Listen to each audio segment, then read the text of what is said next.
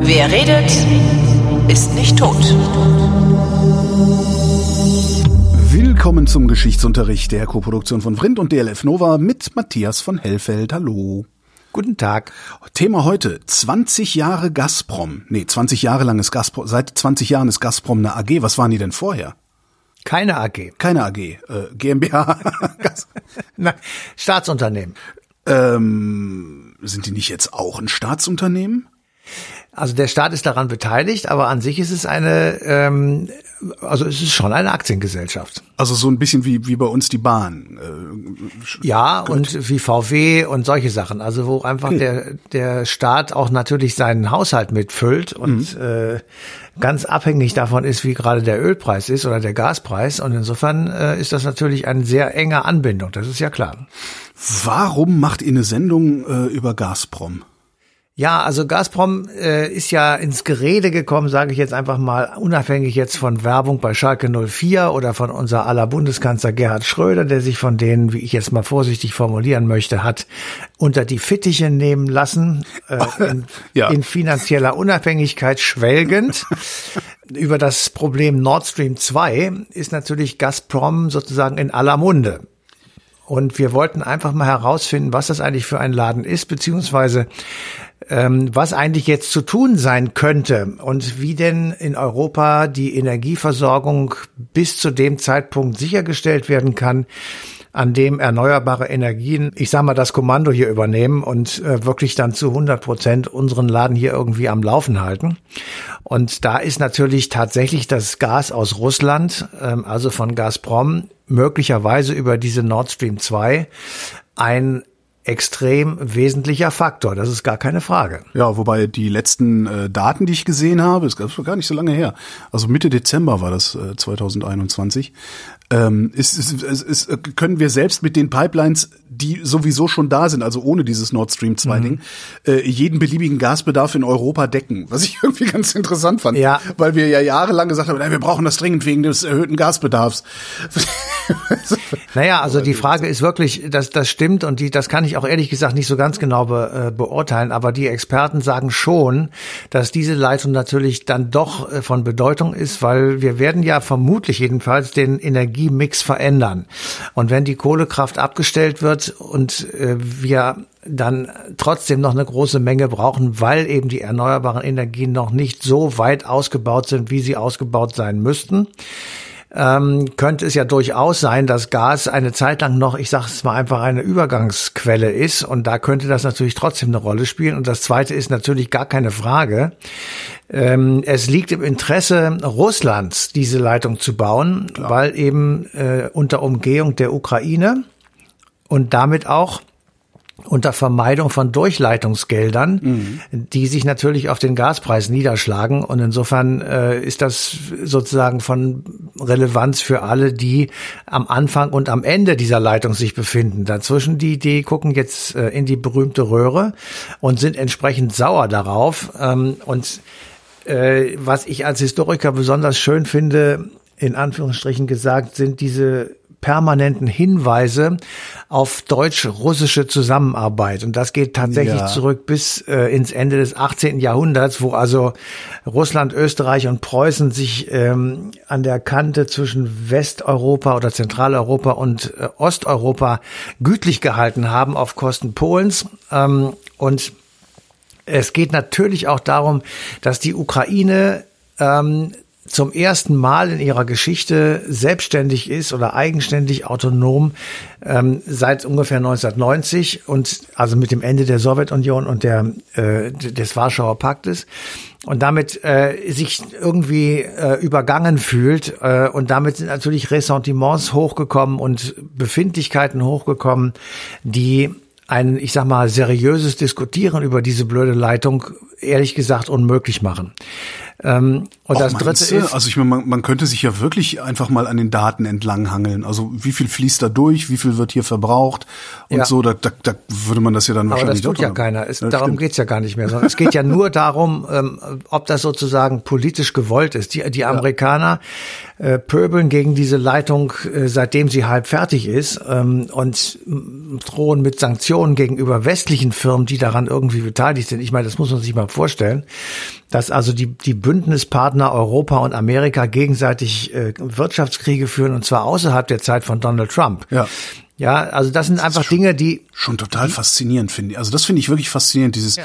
also das, was die USA, dass die ein ich habe noch nicht wirklich verstanden, was deren Interesse an dieser Sache ist. Also Ganz ich kann, einfach. Ich kann Ganz- verstehen, die wollen ihr, ihr Flüssiggas hier verkaufen, was nicht mehr Nein, geht, das- wenn der Russe alles ja. liefert. Aber das, das reicht nicht, um so einen Krach vom Zaun zu brechen. Nein, nein, das ist, das hat, glaube ich, nur wenig mit dem mit dem Fracking äh, zu tun oder mit dem Frackinggas. Das ist tatsächlich wegen der Methode sehr viel teurer als alles andere.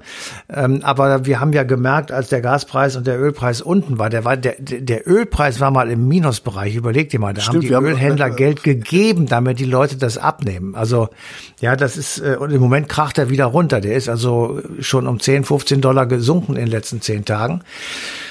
Ähm, es geht, glaube ich, nicht so sehr darum, dass die Amerikaner ihr eigenes Öl nach Europa transportieren, ihr eigenes Gas nach Europa transportieren wollen, sondern es geht darum, dass sie nicht wollen, dass Putin Geld in die Taschen bekommt. Ja, aber das bekommt er ja sowieso, das verstehe ich nicht daran, weißt Das du? bekommt er ob nicht. Der, ob, na klar, wir, wir kaufen ja so oder so russisches Gas. Ob das jetzt über, über äh, die, die, die, wie heißt Ja, die, die in Österreich ankommt, die Leitung äh, fließt, oder ob das durch die Nordsee fließt. Die Kohle kriegt er ja eh, das finde ich so seltsam. Nein, er daran. kriegt, ja, er kriegt Kohle, aber eben nicht so viel, weil da muss er durchleiten und das kostet was. Insofern geht ihm viel weg. Aber wenn er jetzt direkt liefert, dann kriegt er das gesamte, ich sag mal, den gesamten Einkaufspreis, der landet dann in russischen Taschen, also in Staatstaschen. Ähm, und die Amerikaner befürchten einfach, dass die Russen auf diesem Wege sich wieder derartig die Taschen füllen könnten, dass sie in einer Art kalten Krieg äh, reloaded dann auf einmal doch wieder, äh, ich sag mal, eine mehr als Regionalmacht sind, wie es ja Herr Obama formuliert hat. Insofern äh, ist das ein, ein weltweit politisches Problem, was wir da an der Backe haben und gleichzeitig ähm, Habt ihr da für die Sendung, entschuldige, habt ihr da für die Sendung jemanden, der das mal durchrechnet? Also Weil das würde mich schon mal interessieren, wie, über wie viel Geld wir da reden. Also über wie viel, wie viel mehr Interkontinentalraketen könnte Putin sich leisten, wenn? Das haben wir so nicht gemacht. ne? Nein, nein, das haben wir nicht gemacht. Aber wir haben- wir haben zum Beispiel die, die Frage gestellt, wir haben ja einen Konflikt mit der Ukraine außerhalb dieser äh, Gasleitung. Ja. Und der komischerweise äh, jetzt, wo die Leitung fertig ist und wo sie einfach nur noch genehmigt werden muss durch die EU-Behörden, also wir haben das auch ganz geschickt nach Brüssel abgegeben, ähm, da baut Putin eine Drohkulisse an der Ostküste, an der, an der Ostgrenze der Ukraine auf. Das komischer Zufall, ne? Und äh, es gibt Geheimdienstinformationen, so wurde uns das jedenfalls gesagt, dass ähm, es einen konkreten, direkten und sehr plausiblen Zusammenhang gibt, ähm, der so besteht, dass wenn die Leitung nicht freigegeben wird, bleibt das Drohszenario erhalten. Sollte sie freigegeben werden, werden wie von Geisterhand die russischen Panzer wieder verschwinden. Weil ich glaube nicht, dass Putin tatsächlich Interesse hat, die Ukraine einzunehmen. Das kann ich mir wirklich nicht vorstellen. Ähm, also der, der Aufstand, glaube ich, wäre zu groß. Ich glaube auch nicht, dass es einen furchtbar großen Sinn macht, außer äh, sich dann auf die äh, Brust zu trommeln und das dort befindliche Brusthaartoupet zu kraulen. Ja, aber also ist das nicht das, was er am liebsten macht? das kann schon sein, aber Also dass er, dass er so irre ist, das ist ja, das wäre ja fatal. Also ja, aber er weiß ja ganz genau, dass die NATO sich nicht für Kiew ins Zeug legen wird. doch, das tut sie. Meinst du, die NATO geht, die NATO zieht in Krieg für Kiew? Oh, das finde ich mal, kann ich mir nicht vorstellen. Doch, und zwar deshalb, weil das Baltikum direkt daneben liegt. Und das sind unsere Bündnispartner. Und äh, die sind genauso bedroht, äh, genauso wie Polen. Also das ist schon, äh, wir haben auch noch den Konflikt in Belarus. Also das ist alles äh, aufgeschreckt sozusagen. Und das ist ein wirklich sehr kompliziertes Problem oder sehr komplizierte Probleme. Und die hängen zusammen. Und das jedenfalls ist die Meinung äh, von Leuten, die sich damit äh, wissenschaftlich beschäftigen. Ich kann das nur wiedergeben. Ich weiß nur, dass ähm, im Grunde genommen äh, ist Russland der zweitgrößte Energieträger ähm, oder Produzent ähm, nach Saudi-Arabien, was äh, das Öl angeht. Und es ist ein wirklich massiver. Also 16 Prozent der weltweiten Ölreserven liegen in Russland. Mhm.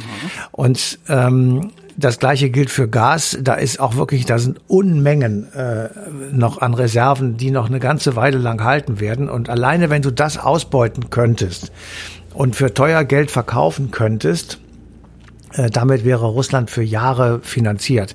Und zwar inklusive sämtlicher Löcher, die da zu stopfen sind, weil es halt nicht effizient ist. Aber, Aber halt auch nur damit, ne? Russland hat sonst äh, im Grunde nichts anzubieten. Und das macht den vierten Punkt. Äh, genau so ist es. Und das ist der vierte Punkt, weswegen die Russen so oder Herr Putin so dran interessiert sind, äh, das Zeug zu verscherbeln, weil ansonsten äh, gibt's vielleicht noch ein bisschen Wodka, aber das war's dann auch. Ja. Und ähm, insofern ist auch die Rolle von Gerhard Schröder eindeutig, dass er eben gegenüber dem Westen Westen, ich sag mal, gut Wetter machen soll, äh, selbst wenn Herr Putin sich benimmt wie die Axt im Walde. Aber immer sagen kann, es ist einfach nur eine Reaktion auf euch. Ähm, bestes Beispiel, und das hat auch wirklich, also wir, wir schweifen jetzt nicht ab, sondern das hat tatsächlich was damit zu tun. Ähm, wenn der also erzählt, also Putin der NATO erzählt, sie dürften sich jetzt forever und immer und immer, immer, immer nicht nach weit, weiter nach Osten ausweiten, Sicherheitsgarantie nennt er Dann das. stimmt das natürlich auf der einen Seite. Ja, das ist tatsächlich sein Sicherheitsbedürfnis. Das kann ich sogar mit dem Blick auf die Landkarte nachvollziehen. Überleg mal, wie das aussieht, wenn die NATO ähm, Russ, äh, die Ukraine aufnimmt. Ja. Oder möglicherweise noch Georgien. Da gibt es auch Gespräche. Das gleiche gilt für die Europäische Union. Ich meine, ich habe immer noch nicht begriffen, was Georgien in der EU soll, aber lassen wir das mal außen vor. Äh, wegen des Weins. ja, da gibt's aber auch ganz guten in Europa. Also egal. Ähm, jedenfalls, also da ist sozusagen das, äh, da liefern wir selbst äh, den Anlass dafür, dass der Putin durchdreht. Ja, auf der anderen Seite ist es natürlich auch ein enormer Quatsch, weil ja, weil du kannst ja nicht einem souveränen Staat sagen, genau. nee, du kommst hier nicht rein. Ja. Du hast die falschen Schuhe an oder was? Das genau. kannst du ja nicht bringen. Ja. ja, eben. Du kannst der Ukraine nicht verbieten, zu, äh, in die EU zu wollen oder in die NATO genau. zu wollen. Genau. Ähm, aber wenn sie das tun, und da wären wir sehr klug beraten, das zu verhindern, ehrlich gesagt, dann werden die Russen durchdrehen und werden sagen, ähm, wir, ich meine, ob die dann wirklich einen Krieg anfangen, das weiß ich nicht. Aber äh, auf jeden Fall wird es sehr ungemütlich werden und das ist für uns schlecht und für die schlecht und für alle schlecht. Also insofern ist meine alte Idee immer noch gut, finde ich, dass man sagt, wir könnten noch einen gemeinsamen Sicherheitsgürtel basteln. Ja, ja aber das ist so, das ist so 19. Jahrhundert mäßig irgendwie. Ich finde, das fühlt sich so, das fühlt ja, sich das nicht fühlt richtig, sich so an. fühlt sich fies an. Das fühlt wenn, sich so an wenn, nach, naja, wenn wir dann mal Beef haben, dann prügeln wir uns auf eurem Territorium, liebe Nein, Ukraine. gar nicht, also gar so nicht, sondern, nein, nein, gar nicht, sondern wir sagen einfach, es gibt einen Gürtel äh, zwischen der, ähm, zwischen Russland und der NATO oder dem NATO-Gebiet. Das wird von beiden Seiten als unantastbar und als Friedensgebiet sozusagen deklariert. Und dafür garantieren wir beide, also sowohl die Russen als auch die NATO. Und da könnte man ja sehr, sehr gut die Ukraine, Belarus, äh, die, das Baltikum, die ehemaligen Ostblockstaaten, die sozusagen als Pufferstaaten da fungiert haben, einfach mit reinnehmen und sagen, das ist das Gebiet, das garantieren wir beide. Das werden wir nicht antasten. Wir werden einfach die Grenzen achten und wahren und so weiter. Also sozusagen nochmal eine Ver Vertiefung ähm, der KSZE-Schlussakte von 1975, wo das ja alles schon drin steht. Ja, aber die Länder sind doch mittlerweile alle in der NATO. Das Baltikum ist in der NATO, Polen ist in der NATO. Ja, aber du kannst ja trotzdem, äh, du kannst ja trotzdem so ein Sicherheitsversprechen machen oder so eine Art Vertrag aufsetzen, weil damit würde man einfach den, dem russischen Bedürfnis entgegenkommen, äh, äh sich umzingelt zu fühlen oder sich mehr oder weniger deutlich angegriffen zu fühlen. Das ist zwar alles Quatsch, aber es gibt natürlich in der NATO Leute, die sagen, wisst ihr was, Jungs, jetzt mach mal, wir, wir rücken vor. Das ist eine günstige Gelegenheit. Echt? Das ähm, gibt's wirklich so? Komm, wir, wir überfallen jetzt Russland? Sowas nein, nein, aber natürlich gibt es Leute, die sagen, es ist eine gute Idee, dass die Ukraine Mitglied der NATO ist. Natürlich ist, gibt's das, ist doch logisch. Je größer die NATO, desto gut. Und insofern ja ja, und die Ukraine will das unbedingt. Also die sind, äh, sie sagten. Ja, zu Recht. Ich meine, wenn ich, wenn, also wenn, wenn ich in einem Land wohnen würde, das an Russland grenzt, an, an das heutige Russland, wäre das erste, was ich machen würde, mir irgendwo anders Schutz zu suchen. Ja, klar. Ja, ja. Also. Aber das wiederum provoziert dann den Ärger mit dem, vor dem du dich schützen willst. Und das ist einfach ein hohes Risikospiel. Ähm, und da spielt das Öl eben auch eine große Rolle, beziehungsweise wir sind ja hier beim Gas. Ähm, aber ich sag mal, diese beiden Energieträger spielen eben auf der Seite Russlands eine sehr große Rolle, weil damit Hahn auf, Hahn zu, ähm, kann er für explodierende Preise sorgen Er kann dafür sorgen, dass äh, wenn wir mal Corona überwunden haben werden, hoffentlich irgendwann bald, dann brummt ja hoffentlich auch die Wirtschaft wieder oder sie sollte dann angeblich jedenfalls brummen. Dazu brauchen wir Energie. Und ähm, wenn wir jetzt äh, uns anhören und anschauen, was die neue Regierung in Sachen erneuerbare Energien machen will, dann müssen wir erstmal, ich sag mal, mindestens ein, zwei Jahre dabei verbringen, die ganze Verwaltungsverordnung zu verändern, damit wir überhaupt diese blöden Dinger bauen können. Ja. Also Windräder etc. Ja, ja, da ist viel verhindert worden die So. letzten 15 Jahre, ja. Ja, aber da, wir müssen die Verwaltung noch weiter ändern, damit wir nicht sechs Jahre brauchen, um so eine Genehmigung durchzukriegen. Weil wenn wir das weiter so treiben, dann werden wir noch Jahrzehnte auf Öl und Gas setzen müssen, weil wir sonst hier im Dunkeln sitzen. Das ist eigentlich das Idiotische, ne? Hätten wir rechtzeitig angefangen, könnte Putin uns jetzt mal gerne haben. so ist es. Das ist eigentlich der, der Treppenwitz äh, an dieser ganzen, ja. Ja, ähm, also das Geheule nach Angela Merkel, dass sie jetzt weg ist, das verstehe ich nur zum Teil, weil nämlich das ist in den letzten 16 Jahren äh, ihrer Amtszeit, aber auch schon in den sieben Jahren davor von Gerhard Schröder nicht vernünftig angepackt worden, weil unsere Gerichte und unsere Verwaltungsvorschriften lähmen massiv. Ähm, habt ihr eigentlich auch nach Gazprom selber geguckt? Also habt ihr euch angeguckt, was das für ein Laden ist? Genau, also das haben wir auch gemacht und haben gesagt, wo, erstmal, wo, wo gibt's das ganze Zeug überhaupt? Das äh, haben wir erstmal rausgeprödelt, weil natürlich keiner, also Russland ist groß. Ähm, und wir haben dann natürlich auch geguckt, wie sie das machen. Also äh, es gibt irgendwie seit Mitte der 50er Jahre ist in Sibirien Öl entdeckt worden. Vier, dann haben sie gebaut, vier Jahre später die ersten Pipelines. Ähm, und dann äh, wurde richtig sozusagen Infrastruktur aufgebaut in der damaligen Sowjetunion noch. Und du kannst dir ja vorstellen, ähm, die haben 500 Ölfelder entdeckt und ähm, das zusammen ist etwa das Vorkommen, was auch in Saudi-Arabien damals äh, entdeckt wurde. Und äh, zwischen 76 und 91, also bis zum Ende der Sowjetunion, sind 5 Milliarden Tonnen Rohöl gefördert worden. Und das wiederum war dann gleichbedeutend mit dem wichtigsten Wirtschaftszweig der damaligen UdSSR. Und je nachdem, wie der Ölpreis war, rauf und runter. Und wir erinnern uns dann noch an die OPEC, weil dazu gehörten die Russen nicht. Die OPEC schraubte am Rohölpreis herum und damit konnte man sozusagen über die Liquidität auch der Sowjetunion mitentscheiden.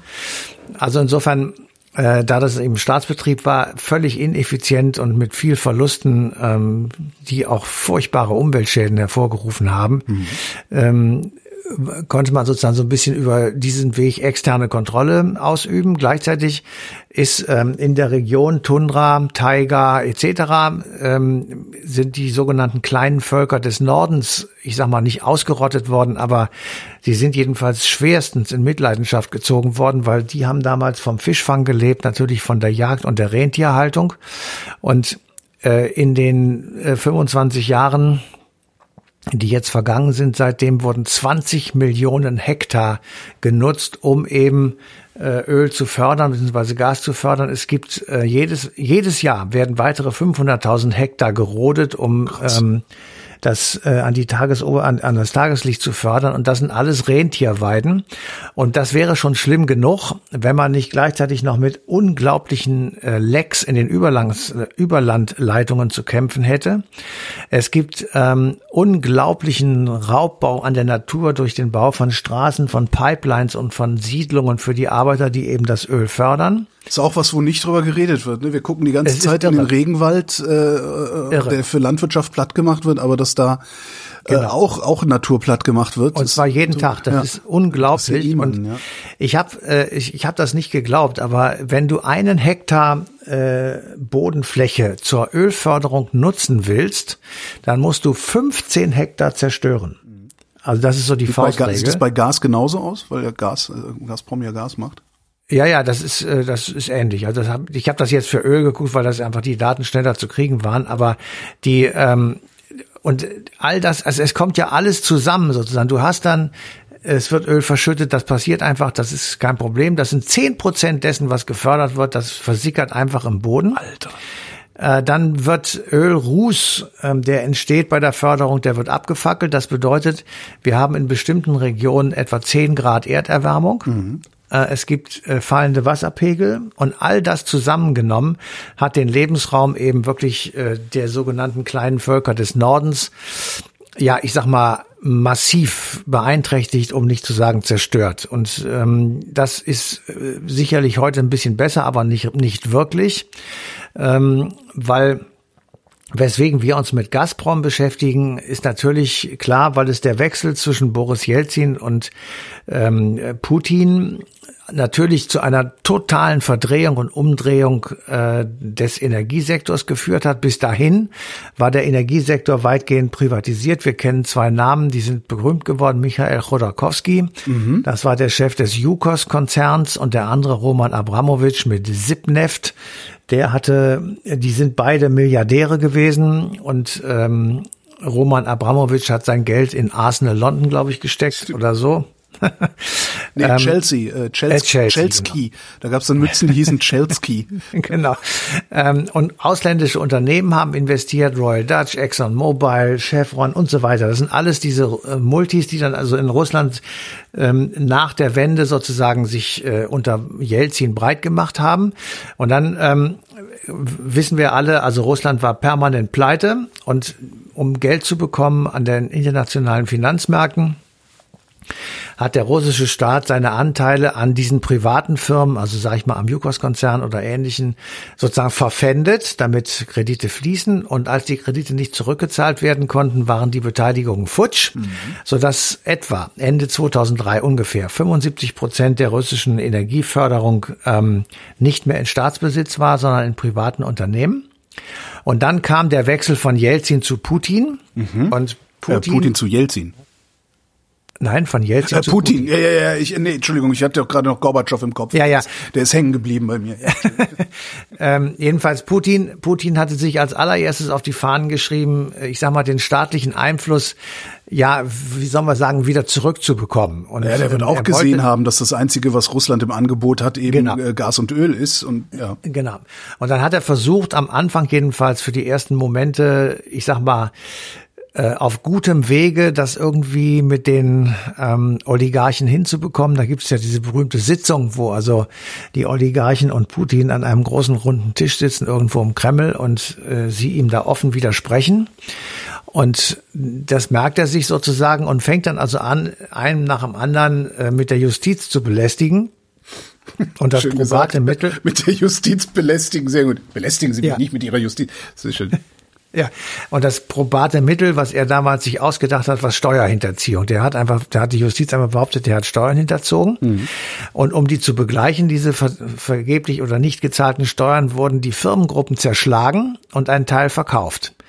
Und mit dem Geld dann äh, hatte, äh, also war wieder Geld in der Staatskasse und der Rest, also der nicht verkauft wurde, der wurde dann von einer Finanzgruppe sozusagen ersteigert und die wiederum hängt auch in staatlicher, also unter staatlicher Kontrolle. Und das ging 2005 bei Roman, Roman Abramowitsch auch so, also nicht nur bei Chodorkowski, sondern auch bei Abramowitsch, weil Gazprom, das gab es immer schon. Das heißt einfach nur Gasproduktion oder ja. ne, übernimmt äh, 2005 war das glaube ich ein Viertel der Firma Sipneft und damit ist Gazprom mit dieser Übernahme zu einem richtigen Big Player im Gasbusiness geworden. Und es war in Staatshand, also zu großen Teilen in Staatshand. Deswegen hatte Putin also sozusagen zwei Fliegen mit einer Klappe. Er hatte einerseits Zugriff auf das, äh, auf die Gewinne und auf der anderen Seite eine staatliche Kontrolle. Das heißt, er konnte steuern, äh, über seinen Einfluss dort, wie, wie viel, wann, wo produziert und an wen verkauft wurde. Mhm. Und insofern, ähm, also aus der Sicht von, ähm, von Putin, äh, war diese Enteignung, sage ich mal, der Oligarchen ähm, natürlich ein sehr kluger Schachzug, weil damit hat er den Staat auf eine finanzielle Basis gestellt, ähm, die es ihm ermöglicht hat, einfach mitzuspielen wieder. Ja, ansonsten hätten die da jetzt türkische Verhältnisse, ne? Eine riesige, riesige Inflation, riesige, riesige, äh, ja, also ja. ja. Genau, also es ist ähm, es ist wirklich äh, das ist wirklich richtiges Machtspiel. Das ist einfach nicht nicht nur äh, wem gehört hier was, sondern das ist richtig politisches Machtspiel und das geht tatsächlich ums Überleben des Staates damals 2005 2006 und ähm, Putin hat dieses dieses Spiel gewonnen in Anführungsstrichen mhm. und hat dann einfach diese Leute mit einer hemmungslosen Brutalität verfolgt und ähm, wenn es ihm gerade passte, auch ähm, mit Giftanschlägen überzogen, äh, auch im Ausland. Mhm. Und das äh, haben wir jetzt gerade ja gehört, dass das wieder passiert ist, allerdings unter einem anderen Zusammenhang. Aber er macht eben sowas oder lässt so etwas machen. Und damit hat er klar gemacht, da werden wir nicht von weggehen. Und was mich, um nochmal auf meinen ehemaligen Bundeskanzler zu sprechen zu kommen, was mich bei Gerhard Schröder. Dein Bundeskanzler war es. Jetzt weiß ich, wessen Bundeskanzler das war. Genau. Also bei Gerhard Schröder wundert mich wirklich, dass man sozusagen guten Gewissens und ohne permanent mit einer feuerroten Nase durch die Gegend zu rennen, sich mit diesem Mann zusammentut und auch noch behauptet, ähm, das, was er täte, sei rechtens und richtig und gut und er sei ein lupenreiner Demokrat, bla bla bla. Kannst du, hast ähm, du, kannst du dir das irgendwie, also abgesehen von aller Empörung, äh, kannst du dir das irgendwie erklären? Nein. Noch nicht mal mit einer empörenden Erklärung? Nein, überhaupt nicht. Das ist, äh, das ist für mich äh, Hurerei oder keine Ahnung. Ich kann das, äh, also es ist mir ein völliges Rätsel, warum. Ich meine, ich frage mich, ja, mich auch seit Jahren, weil ich denke mir so, wir können ja vielleicht, wir können ja vielleicht, wir können ja vielleicht sagen, also ähm, unsere tapfere Außenministerin ähm, hat jetzt gerade ähm, den russischen Botschafter an die Leine genommen und hat gesagt, das geht nicht, du, du kannst hier nicht einfach, einfach Leute Russen erschießen lassen. Ja. Nicht einfach Leute erschießen. Und da hat Frau Baerbock wirklich recht. Ähm, und die Reaktionen von ihr fand ich auch in Ordnung und so. Und selbst dann könnte man ja von einem Herrn Schröder erwarten, dass er mal sagt, ja Leute, also da muss ich jetzt auch sagen, ja. also wenn ein Landesgericht oder ein Verwaltungs- oder irgendein Gericht in Deutschland feststellt, nach so und so viel Verhandlungstagen und so und so viel Zeugen, dass also äh, diese beiden Geheimdienstleute den bla bla bla in, im Tiergarten war es, glaube ich, umgebracht haben, dann ähm, hört der Spaß irgendwie auf und da muss man sich mal auch mal von distanzieren. Aber all das hört man nicht. Stattdessen postet dieser Idiot irgendwelche fröhlichen Weihnachtsbilder und tut so, als sei alles prima. Und ähm, wir steuern, und da sage ich jetzt mal etwas überspitzt, auch durchaus mit seiner Hilfe, auf einen wirklich massiven kalten Krieg zu, der uns alle Ärger bereiten wird. Das ist ja nicht so, als wenn einer das gewinnen könnte. Aber das muss dieser Mann doch auch sehen. So blöd kann der doch nicht sein, dass der das nicht auch sieht. Oder ja. sieht der was, was wir nicht sehen? Offenbar. Also äh, er, er hat offenbar ein anderes Verhältnis zu den Dingen und sieht das eben anders und glaubt nicht, dass das wirklich äh, bis dahin geht, was wir jetzt hier gerade an die Wand malen. Das äh, hoffe ich im Übrigen mit ihm zusammen auch.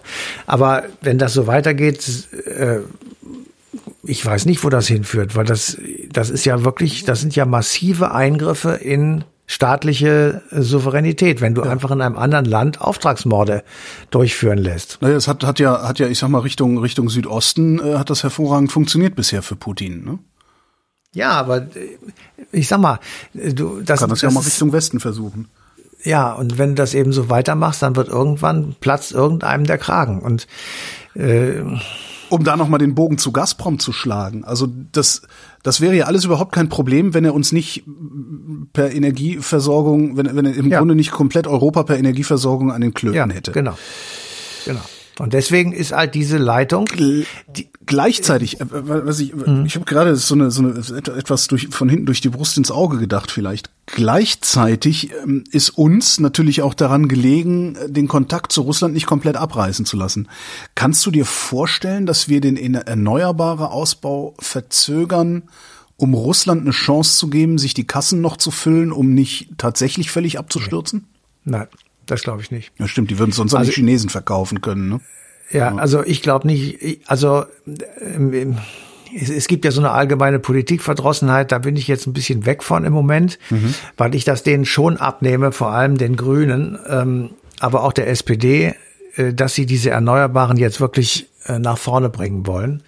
Und das wird uns natürlich Stück für Stück, also jedes Windrad nimmt ein wenig Gas weg, das wir kaufen müssen. Mhm. Und wir müssen einfach uns jetzt alle zusammenreißen und sagen, ja, wir können nicht jedes Erdhörnchen retten. Wir werden den einen oder anderen äh, toten Vogel an irgendeinem Windrad erleben. Das stimmt. Ähm, vielleicht kann man die Windräder so bauen, dass man nicht gerade in Vogelfluglinien drin ist. Das kann man sich ja vorher überlegen. Ja, und das sind ja auch, das ist so viele sind das ja, also sterben ja, ja mehr Vögel aber ich sage, wir können ja, wir können, wir können uns ja auch, wir können uns ja auch überlegen, dass wir sagen, wir bringen diese Leitung unter die Erde ähm, egal was wir tun, wir müssen, und zwar jetzt, äh, unsere gesamte Gerichtsbarkeit auf den Kopf stellen und sagen, dagegen kann man nicht in die 17. Instanz klagen. Das geht nicht. Sondern da kann man Einspruch einlegen und sagen, können wir das nicht ein bisschen weiter links bauen oder rechts oder was auch immer.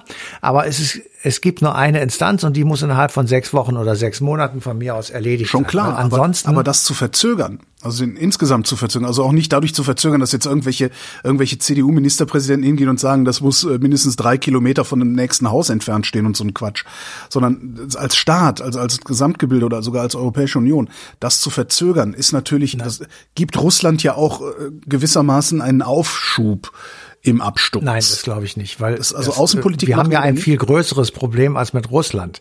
ja, und das ist ja, das aber- Klima. Ja, und das insofern, siehst du, das sehe ich. Aber glaubst du, dass die Politik das so sieht? Das glaube ich schon. Also Ja? die die Jungs und Mädels, die da jetzt am Start sind, wenn die das nicht glauben, dann äh, ist wirklich Schluss. Ja. Dann ist es Verarschung. Und das kann ich mir wirklich nicht vorstellen. Also insofern, ich gehe schon davon aus, dass die jetzt alles dran setzen werden, um diesen Umbau hinzukriegen. Und das geht nur, wenn wir uns total äh, von all dem verabschieden, was hier diese Irrsinnigen bis zum Wahnsinn machen können, nämlich sechs Jahre lang gegen irgendein Windrad zu klagen und das auch noch toll zu finden. Und gleichzeitig darüber sich aufzuregen, dass wir hier keine Klimabekämpfung machen oder Klimawandelbekämpfung machen. Ähm, Das sind alles Widersprüche, die müssen wir lösen. Das hat auch nichts mit Russland zu tun. Und wenn wir das nicht hinkriegen, ja, wenn das, wenn das scheitert, dann ist es auch scheißegal, weil dann ist der Klimawandel jedenfalls von uns aus gesehen nicht zu stoppen. Dann können wir auch weiter Öl und Gas verfeuern und hier schön warm machen. So, jetzt machen wir uns von russischer Energieversorgung unabhängig. Was macht Russland dann? Dann geht Russland auf schwere Zeiten zu, ehrlich gesagt, was das Geld angeht. Und ähm, die sollten es so machen wie Saudi-Arabien, die nämlich jetzt schon anfangen, grünen Strom zu produzieren und den zu verkaufen. Also ähm, dann müssen die auch sehen, dass sie einfach äh, nicht nur sich selbst, sondern möglicherweise auch Überfluss produzieren und ähm, den dann verkaufen. Anders, äh, sonst müssen sie sich halt weiter auf andere Dinge ähm, ja, Plündern. ja, sie müssen Nachbar, ja, Nachbarn plündern. Äh, auf der anderen Seite, es wird natürlich immer so sein, dass äh, wir, wenn wir hier meinetwegen in, in der Europäischen Union, sage ich mal, auf Grün sind und kein Gas mehr brauchen in den Mengen, Wird irgendjemand wird anders Indien das verbrennen? Ne? Ja. äh, die werden natürlich nach wie vor ähm, noch ein bisschen was brauchen, aber das wird irgendwann, ist es tatsächlich vorbei. Das muss man wirklich sehen. Also das ist endlich. Bin gespannt, ob wir das noch sehen. Matthias von Helfeld. Glaube ich nicht. Vielen Dank. Ja, gerne. Und euch vielen Dank für die Aufmerksamkeit. Die passende Ausgabe Eine Stunde History, also die Radiosendung zum Podcast sozusagen, beziehungsweise gibt's das ja auch als Podcast, aber es ist ja eigentlich eine Radiosendung. Die läuft am 17. Januar 2022 auf DLF Nova.